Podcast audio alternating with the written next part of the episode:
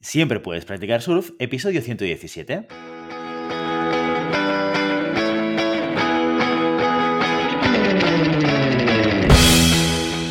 Bienvenido y bienvenida a Siempre puedes practicar surf, el podcast diario sobre recursos humanos. Este podcast está pensado para profesionales de recursos humanos, gerentes o jefes de equipo y podrás encontrar técnicas, consejos, ideas, conceptos y noticias sobre la gestión de personas, eso sí, con un enfoque práctico y aplicable. Hoy episodio 117 del lunes 8 de noviembre del 2021, programa en el que tenemos el placer de contar con una invitada muy especial. Pero antes dejadme que os recuerde que podéis encontrar más contenido en nuestro blog e información sobre nuestros servicios en nuestra web, en globalhumancon.com. Desde allí os podréis apuntar a nuestra newsletter para no perderos nuestros webinars, streamings y todo el contenido de actividades que organizamos desde la consultoría Global Human Consultants. Hoy tenemos la suerte de contar con una experta en gestión del talento, formación y desarrollo. Ella es consultora organizacional, formadora y coach. Siempre ha admirado la grandeza y el potencial del ser humano y por ese motivo su propósito profesional es el de acompañar a las personas y a las organizaciones a alcanzar sus objetivos de forma ecológica y responsable, con el talento como palanca de cambio para generar la transformación, con el propósito de contribuir a un mundo más humano desde su vocación de acompañamiento y motivación al cambio y poniendo vida y pasión en el centro de la acción, a través de sus valores, autenticidad, sabiduría, pasión, dinamismo y armonía. Ha trabajado en y con multitud de empresas, entre las cuales está la consultoría Human, Elogos, Ayuda en Acción, donde se pasó cuatro años en Bolivia trabajando, también en la Mirai Sanofi, las farmacéuticas, también tuvo experiencia como freelance y ahora mismo en Global Human Consultants. Hoy, en Siempre Puedes Practicar Surf, tengo el placer de contar con mi compañera Laura Márquez. Laura, muy buenos días y bienvenida. Muy buenos días, encantada de hablar contigo y encantada de que me hagas esa presentación tan bonita.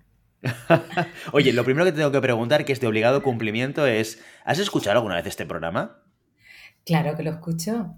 Yo te sigo porque me parece, me parece que hablas sobre temas importantes en recursos humanos y en gestión de personas que además nos tocan a todos directamente. Así que sí, claro que te escucho. Qué bien, esto, está muy bien. No, le digas a nadie, porque ahora estamos grabando y nos pueden oír, que lo haces por obligación. Como trabajas en Global, obligamos a todo el mundo a que escuche el podcast. Vamos, como si fuese esto el rezo diario en un colegio religioso, ¿eh? Esto no lo digas porque queda muy mal que lo grabemos, ¿eh? No, aunque estaría mal que no lo hiciéramos, porque realmente hablamos de temas súper interesantes, hablas de temas súper interesantes, Guilla, así que súper guay de estar aquí, súper guay de, escucharte y súper guay de que lo hagamos a través de Global. Qué bien, qué bien. Oye, pues yo tenía muchas ganas de invitarte por muchas razones, entre ellas porque siempre me gusta que parte del equipo de Global se pueda pasar por el podcast de vez en cuando para hablar de algún tema, de alguna metodología, de algún libro que hemos descubierto, porque yo creo que esto siempre aporta. Una de las cosas que yo siempre digo que son chulas de trabajar en consultoría es que te puedes permitir el lujo de dedicar parte de tu tiempo a estar actualizado. Que esto a veces en la empresa, pues no tienes tanto, o no forma parte tanto de tu, de tu responsabilidad, por decirlo de alguna manera, ¿no? Y eso, de alguna manera, lo podemos aprovechar también aquí en el podcast para, para que la gente de Global pueda ir pasando. Y el otro día, esto para los oyentes, el otro día que sepáis que Laura Márquez, para el equipo de Global Human Consultants, nos hizo una sesión brutal sobre PNL, y le dije a Laura, Laura, tienes que venir al podcast para contarnos sobre PNL y para explicarnos, eh, oye, cómo lo podemos utilizar. Así que en el día de hoy, con Laura, vamos a hablar de programación neurolingüística, de PNL. Así que la primera pregunta, Laura, vamos a poner un poquito de contexto para aquellos que no sepan de qué estamos hablando. ¿Qué es la PNL? Eh, la PNL, eh, bueno, eh, yo el otro día hice esta presentación, Guille, porque me presentaba didacta de PNL y hoy sí que puedo decir que soy didacta de PNL, esto me ha llevado como siete años, así que hablo con conocimiento de causa y hablo además desde, em, desde que me flipa, me encanta la PNL. La PNL es em, el estudio del comportamiento humano y la PNL entiende este comportamiento humano como algo subjetivo, como algo que es de cada persona diferente. Entonces, lo que hace la PNL es como experimentar cómo es ese tipo de conducta y cómo nos afecta y a partir de ahí inferencia una serie de procedimientos que están basados como en su utilidad, que lo que se pregunta la PNL es, ¿esto me es útil? Sí, perfecto. ¿Es la verdad absoluta? No lo sé. En cualquier caso, me es útil. Y me es útil en el contacto conmigo y me es útil en el contacto con los otros, ¿no? Y nosotros que nos dedicamos a gestión de personas, pues qué mejor que nos conozcamos a nosotros, que conozcamos cómo funcionamos, cómo funciona nuestra máquina y cómo funciona la de los otros. Y esto es la PNL. La PNL es este estudio de este comportamiento. Las siglas, que son programación neurolingüística, la programación viene de programar y programar es organizar mentalmente nuestras experiencias para conseguir un objetivo. Lo que hago es ver qué sucede en el mundo alrededor lo organizo para llegar a mi objetivo y esto lo hacemos además, Guillermo, a diario, lo hacemos a cada minuto. Normalmente vienen muchos inputs a nuestro alrededor y lo que hacemos es organizarlos con un fin. Pues esto es programar. ¿Y para qué nos sirve programar? Porque como el objetivo, la finalidad es llegar al objetivo, si de esta forma que estoy programando no llego al objetivo, nos da la opción de cómo poder reprogramarlo para poder llegar. Neuro, la experiencia es el resultado de procesar neurológicamente nuestras percepciones. Nosotros percibimos de la realidad una gran cantidad de estímulos, pero solo percibimos aquellos que necesitamos en ese momento o que nos están tocando en este momento. ¿no? Em, yo pongo muchas veces el ejemplo, Guillermo, de las personas que están embarazadas. ¿no? Hay personas que están embarazadas y en el momento del embarazo se fijan de todas las embarazadas que hay alrededor. ¿Hay un mayor porcentaje de embarazadas en ese momento? No lo sabemos. Lo que sabemos es que en ese momento te está tocando más eso. Entonces te fijas más en esa percepción de la realidad, que no es la realidad, es nuestra interpretación, es la percepción. Y por último, lingüística, los procesos estos neurológicos se codifican a través de las palabras y las palabras crean realidad. Eh, crean realidad porque si yo por ejemplo, digo que estar aquí hablando contigo es divertido, mi mente lo lee como algo divertido y yo me comporto desde la diversión. Y todo esto al final es cómo eh, percibimos la realidad y cómo actuamos entre ella. Y también lo que nos está tocando, lo que nos, lo que nos supone ese momento, cómo nos afecta este momento. ¿Para qué? Para poder cambiarlo, cambiar nuestro estado y cambiar nuestra conducta. No sé si he respondido, Guille, y si no, Dime y aclaro. No, totalmente, muy, muy, muy claro. Eh, claro, a mí me viene una pregunta a la cabeza eh, y, supongo que mucha gente, los que somos más utilitaristas eh, y pensamos en, los conceptos en base a cómo yo lo puedo utilizar para mí o para los demás, una, una, de las preguntas que me vendría a la cabeza es aprender sobre PNL y aprender el funcionamiento de la percepción, la actuación y cómo se conjugan todos estos elementos ¿cómo yo lo puedo utilizar como un elemento de desarrollo personal? ¿En qué me podría ayudar a mí a aprender sobre PNL? Yo te puedo hablar desde mi experiencia y te puedo hablar lo que a mí me ha ayudado la PNL en, estos 6-7 años que llevo, que llevo trabajándola. A mí lo que, lo que me ayuda es a ver que mi percepción de la realidad no es única y no es la verdadera. Eso me permite eh, conocerme, me permite ver eh, cómo, yo veo la realidad, cómo la interpreto y me permite también gestionarlo, eh, gestionar lo que me pasa con el otro de una forma diferente, porque mi verdad no, no es la absoluta. Hay una presuposición de la PNL que dice el mapa no es el territorio. Es decir, lo que yo veo de la realidad, lo que yo interpreto de la realidad, no es la realidad. Y eso supone una bajada a la humildad, eso supone una bajada de ego y un, em, y, un conocer cómo interpretas para así poderte, aceptar y aceptar también al otro. No sé si, no sé si estoy bajando a lo utilitario, Guille. Hombre, yo entiendo que sí, ¿no? porque como punto de partida, eh, lo primero que aprendes de, la PNL es eh, que hay diferentes miradas a la realidad y es la aceptación de ese, de ese elemento. Y eso yo creo que te puede ayudar mucho a poder entender cómo otras personas pueden analizar o actuar o reaccionar a una realidad que para ti puedes pensar a priori que puede ser la misma, pero es lo que tú dices, ¿no? Una cosa es lo que, lo que es real y otra cosa es cuál es la realidad de cada uno de nosotros. Claro, entonces hay una primera parte de autoconocimiento, de ver, de, ver o conocer cómo tú ves la realidad, cómo distorsionas la realidad y, y cómo te afecta. Y aquí hay una parte, esta parte de autoconocimiento, ¿no? Porque además, sabiendo cómo te afecta esta realidad, tú puedes focalizar en otras cosas de la realidad o tomar otra perspectiva para que no te afecte tanto o para que te afecte de otra forma en la que tú puedas crecer porque tú no estás dañado. en la que tú puedas aprender cosas en lugar de sentirte herido. Eh, poder estar en confianza en lugar de sentirte agredido. Y esto es lo que puede trabajar sobre ti la PNL, puede trabajar sobre en el entorno en el que estás, desde lo que partes y también cómo te puedes desarrollar. Es cómo puedes hacer que tu estado interno sea mejor para poder desarrollarte. Y, luego está la fase de la relación con el otro, ¿no? Es eh, cuando tú tomas perspectiva de una realidad mucho más holística, comprendiendo una realidad que comprende más perspectivas que la tuya, puedes eh, abrazar la perspectiva del otro, puedes ver la perspectiva del otro, incluso estando en la tuya. Y desde ahí se abre un vínculo a la comunicación con el otro, se abre un vínculo al poder comprenderlo, a, poder ver lo que él ve. ¿Cómo podemos aprovechar todo esto eh, para conseguir que una persona tenga esa capacidad de ver más allá de su propia realidad. Y te pongo un ejemplo concreto, ¿eh? esa pregunta ha sonado muy esotérica, ¿eh? ver más allá de la realidad, ¿eh? que parece que hablemos de espíritus. No, no, no. te pongo el ejemplo concreto de que, se me pasa por la cabeza ahora. Yo soy la persona de recursos humanos, esto nos ha pasado a muchísimos que hemos estado involucrados en departamentos de gestión de personas, y tengo a un directivo que tiene su propio planteamiento de, lo que está sucediendo.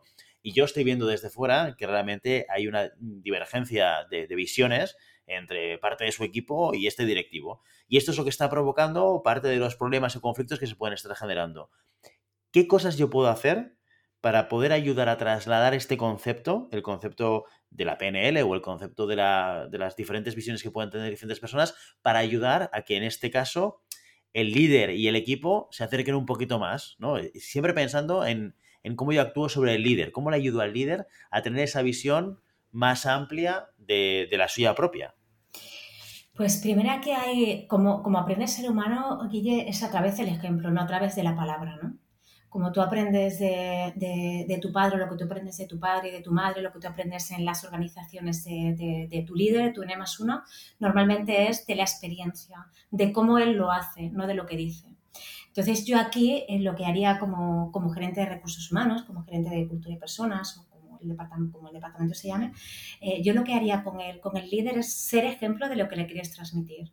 Es decir, que si tú le estás diciendo a él que ejerza la comprensión con los suyos, tú tienes que ser comprensivo con él. Si tú le estás pidiendo a él que vea la otra perspectiva, tú tienes que ver su perspectiva. No sé si me estoy explicando. Lo primero es ser ejemplo. En primer lugar es ser ejemplo. Es, si tú quieres comprensión, ejerce la comprensión y ejerce la comprensión primero hacia él. Entonces tienes que ponerte en la piel de él y primero ver su perspectiva, de cómo lo ve. Mira, esto me conecta muchísimo con, eh, la entrevista de la semana pasada con Alberto Platz, eh, que es el ex vicepresidente de recursos humanos de Swarovski, que justamente él es un perfil muy especial, no sé si habrás escuchado la entrevista, pero él venía del área de ventas y pasó al área de recursos humanos. Eh, que es un viaje que no pasa siempre. Yo lo he visto en un par de ocasiones en mi experiencia profesional, pero no es algo muy habitual, alguien que, que venga de negocio y que acabe pasando o acabe llegando al área de recursos humanos. Y él justamente una de las cosas que destacaba de su trayectoria en recursos humanos o de sus prioridades es, tenemos que ser un ejemplo. O sea, que, me conecta muy bien.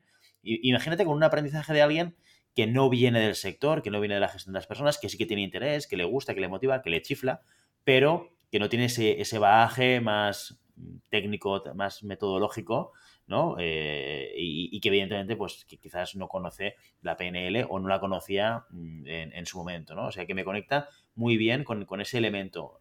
Aprendemos a través del ejemplo y la mejor manera de que la otra persona pues, pueda ir adaptando su conducta es, oye, que vea en mí aquello que quiere ser. Lo, cual, oye, nos genera mucha presión en recursos humanos, que al final tenemos que ser un poco, ¿no? Los ejemplos en todos aquellos procesos de gestión de personas. No podemos tener eh, un, eh, eh, un, problema de fidelización en recursos humanos e intentar que el resto de la, el resto de la compañía no lo tenga, ¿no? este primer tema de ser ejemplo. Y luego el, el siguiente tema que yo le llevaría es eh, qué intención positiva tiene su conducta y qué intención positiva tiene la conducta de los otros, porque posiblemente la intención positiva sea la misma. Es decir, yo normalmente, em, aun con el enfado o con divergencias o con tal, yo estoy buscando una intención positiva, que es ser efectiva, que es em, em, que, que tengan buenos resultados. Normalmente la intención positiva hay una convergencia porque hay algo positivo por parte de todos. Yo iría a buscar la intención positiva de, eh, de, por qué hay divergencias dentro del equipo o cuáles son las visiones dentro del equipo. Más allá de la visión, hay algo más que es la intención positiva. Entonces iría a buscar como los elementos de unión, más que de desunión. Perfecto. O sea, con el rol de recursos humanos, que al final dentro de las organizaciones muchas veces actuamos como consultores, mentores internos de los diferentes líderes y les acompañamos en estos retos, ya forma parte natural de nuestra responsabilidad el conseguir este tipo de cosas. Ahora me estoy poniendo en el rol del responsable, del jefe de equipo, del director, del manager, ¿sí? Eh, me empiezo a sensibilizar con todos estos temas de, de PNL y pienso, esto le podría venir muy bien a mi equipo. ¿Qué tipo de cosas yo como directivo puedo hacer para intentar trasladar el conocimiento y sobre todo también convertirlo en una acción operativa que ayude a que mi equipo funcione mejor, esté mejor engranado, que trabaje de manera más eficiente y más óptima gracias a, bueno, pues poder entender esos elementos relacionados con la PNL. ¿Qué es lo que yo puedo hacer como directivo? ¿Qué me recomendarías? Eh, te recomendaría trabajar la comunicación. La comunicación es, esencial dentro de los equipos para alinear visiones, para alinear objetivos, para eh, limar roces. Y en esto la PNL tiene mucho que decir, ¿no? Eh, la PNL, eh, yo utilizo casi siempre la PNL para temas cuando trabajo con comunicación. Y la PNL trabaja tanto el lenguaje verbal como el no verbal, ¿no? Si hay congruencia o incongruencia, si qué me está queriendo decir la persona a través del lenguaje no verbal, ¿no? Cómo, cómo, cómo, me coloco psicográficamente, ¿no? Cómo me coloco cuando hablo con una persona. Si me coloco al lado, estoy colocándome como aliado. Si me coloco enfrente, estoy enfrentándole, ¿no? Entonces, hay como múltiples formas de trabajar a través de la comunicación en la PNL que son muy interesantes y, yo como líder las considero esenciales, ¿no? Las considero como sumamente esenciales para el trabajo en equipo, para eh, también dentro del sistema, dentro del, departamento, colocar a cada uno en su sitio, para, colocarla, para comunicar de forma asertiva, de forma directa pero también como para unir todas estas visiones. Para mí es fundamental la comunicación, comunicación, comunicación, y más en los momentos en los que estamos, ¿no? en los momentos en los que em, hay mucha gente teletrabajando, hay mucha gente que, que, que, no hay tanto contacto directo y que sin embargo tenemos que seguir trabajando en equipo, ¿no? Y tenemos que seguir trabajando con ese contacto a pesar de la distancia. Con lo cual, para mí el foco, siendo líder, sería la comunicación y la comunicación a través de la PNL. ¿Y cómo trasladar justamente esto al resto del equipo? ¿Vale? Porque yo, yo, ya te compro el hecho de que yo tengo que trabajar la comunicación como líder, entonces para mí eso pasa por el conocimiento, ¿sí? O sea, qué es, para qué me sirve y cómo lo puedo utilizar. Y, aquí hay un tema muy interesante que, que, has puesto encima de la mesa y es, oye, la PNL mm, a distancia o en presencial seguramente sobre cómo yo actúo sobre ella mm, va a tener retos diferentes, ¿no? Pero el planteamiento que me estoy haciendo es, oye, ¿y, ahí con el resto del equipo? ¿Qué es lo que yo puedo hacer? ¿Cómo les puedo ayudar yo a ellos? Aparte de siendo un ejemplo que ya me ha quedado claro, aparte de que yo tengo que tener un conocimiento, tengo que trabajar la comunicación, que me ha quedado claro. ¿Puedo hacer algún tipo de acción con mi equipo para que ellos también puedan eh, desarrollar eh, la perspectiva más amplia que nos permite la PNL? Sí, y aquí te vuelvo otra vez al mapa nuestro territorio. ¿no? Eh, yo puedo considerar que mi equipo tiene una serie de necesidades, pero yo no lo he consultado con mi equipo. Yo lo primero que haría sería como un proceso de coaching con ellos, eh, grupal, sería em, en qué estás, cuál es tu estado actual, cuál es tu estado deseado, qué necesitas mejorar dentro del equipo, cómo necesitas que esté el equipo mejor y plantear un objetivo. Eh, con esto lo que estamos haciendo, eh, Guille, es básicamente no interpretar lo que necesita el otro, no interpretar lo que necesita el equipo, sino preguntarles qué necesitan, en qué están y cómo quieren estar. Y a través de ahí acompañarles. Y acompañarles a través del conocimiento, acompañarles a través del ser ejemplo. Pero no olvidemos que tenemos que preguntar a nuestros equipos cómo están y qué necesitan, sin interpretarlo nosotros que podemos tener nuestra interpretación, pero ellos pueden estar viviendo otra cosa. Hemos hablado un poco de qué es la PNL, de cómo se puede utilizar o cómo podemos actuar sobre ellas. Hablemos de resultados. O sea, ¿qué resultados eh, yo como directivo voy a obtener si, decido embarcarme ¿no? en, esta aventura de, introducirme en la PNL y, eh, e implementarla? Y aquí eh, te, respondería con una pregunta, ¿no? Tú has trabajado en equipos, imagino que has trabajado en diferentes equipos y que habéis tenido normalmente una serie de problemas. Eh, cuando el equipo ha estado más alineado, cuando tú, has tú te has sentido más parte del equipo, ¿los resultados eran mejores y de mayor calidad, Guille? Hombre, pues sí, sí, sí. Claro, esto es una pregunta trampa, ¿eh? Porque estoy, estoy, estoy muy convencido yo ya. Pero sí, sí que es cierto, más alineamiento y, eh, estar más conectado, claro, y sin duda, mejores resultados. Eh, eh, mejores resultados y mayor bienestar dentro de la empresa. No nos olvidemos de que al final lo que queremos también es que nuestros trabajadores con las personas que colaboramos queremos que estén bien de salud, queremos que estén, que estén a gusto, que se sientan bien, que se sientan cómodos. Y al final es el pez que se muerde la cola, ¿no? Si yo estoy a gusto, si yo estoy bien en una organización, si yo me siento vista, me siento potenciada, me siento parte de, eh, siento que se me reconoce, que me dan el lugar, eh, yo estaré en un entorno de confianza para incluso... Em, eh, desarrollar más el proyecto, dar otra perspectiva del proyecto, estar es, como una retroalimentación mutua. Y el retorno en resultados es mucho mayor y el retorno en la calidad y el bienestar de la persona es mucho mayor. Oye, y en toda tu experiencia como formadora, como coach, como persona que ha estado también en departamentos de recursos humanos, ¿cuáles o cuáles han sido ah, las barreras más habituales que te has podido encontrar con eh, directivos eh, a la hora de justamente plantear esto que estamos hablando ahora? Pues justamente lo que tú me acabas de preguntar ahora mismo es el ROI, el retorno de la inversión. Eh, sí, pero yo qué me llevo con esto, ¿no? Sí, pero ¿cómo mido esto? y yo diría, para mí es fácil de medir. Es fácil de medir no a lo mejor en, números, sí es fácil de medir a lo mejor en, en comportamientos, en resultados en evidencias. No hay un, no hay un link directo a, resultados porque evidentemente influyen muchas más cosas, pero sí hay un link indirecto. Ese link indirecto es el que nos estamos empeñados en medirlo, en medirlo, en medirlo, en medirlo y, al final somos personas, eh, Guille, no somos máquinas. Entonces también cuidado con tanta medición de la persona, cuidado con tanto encasillar a la persona como si fuera una máquina, porque al final estamos hablando de personas y no estamos hablando de máquinas. ¿no? E incluso las empresas están formadas por personas, los líderes somos personas y los directivos también somos personas. ¿no? Entonces, cuidado con encasillar a las, a las, a las personas como máquinas, sino al contrario yo diría, tratemos a las máquinas como máquinas y a las personas como personas. No, y justamente ese es uno de los retos. Si fuésemos más máquinas que personas, bueno, esto igual no sé si seríamos Terminator o Robocop, depende de cuál es tu perspectiva vital sobre todo esto, pero está claro que sería un, un reto de gestión completamente diferente probablemente yo me mojo infinitamente más fácil. ¿eh? Y, por eso eh, tenemos dificultades cuando nos toca liderar personas, tenemos dificultades cuando nos, toca alinear un equipo, tenemos dificultades cuando tenemos que conseguir resultados a través de otros y no a través de nuestra propia actividad. Bueno, eh, de, eso se trata justamente.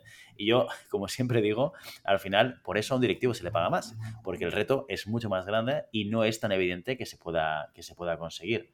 Eh, Laura, mm, muchísimas gracias por venir hoy al podcast, a hablarnos de, PNL e introducirnos el concepto, que yo sé que hay mucha gente que todavía igual nos suena, lo hemos visto.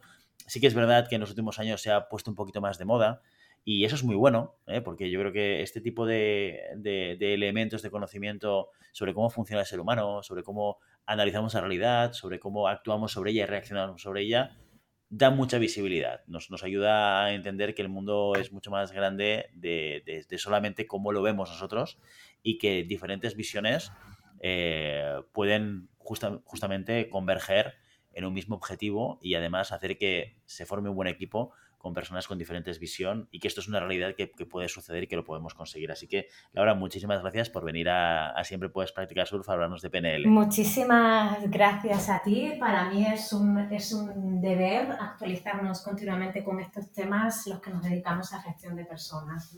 Así que muchísimas, muchísimas gracias. Me ha sido un placer y cuando quieras otra.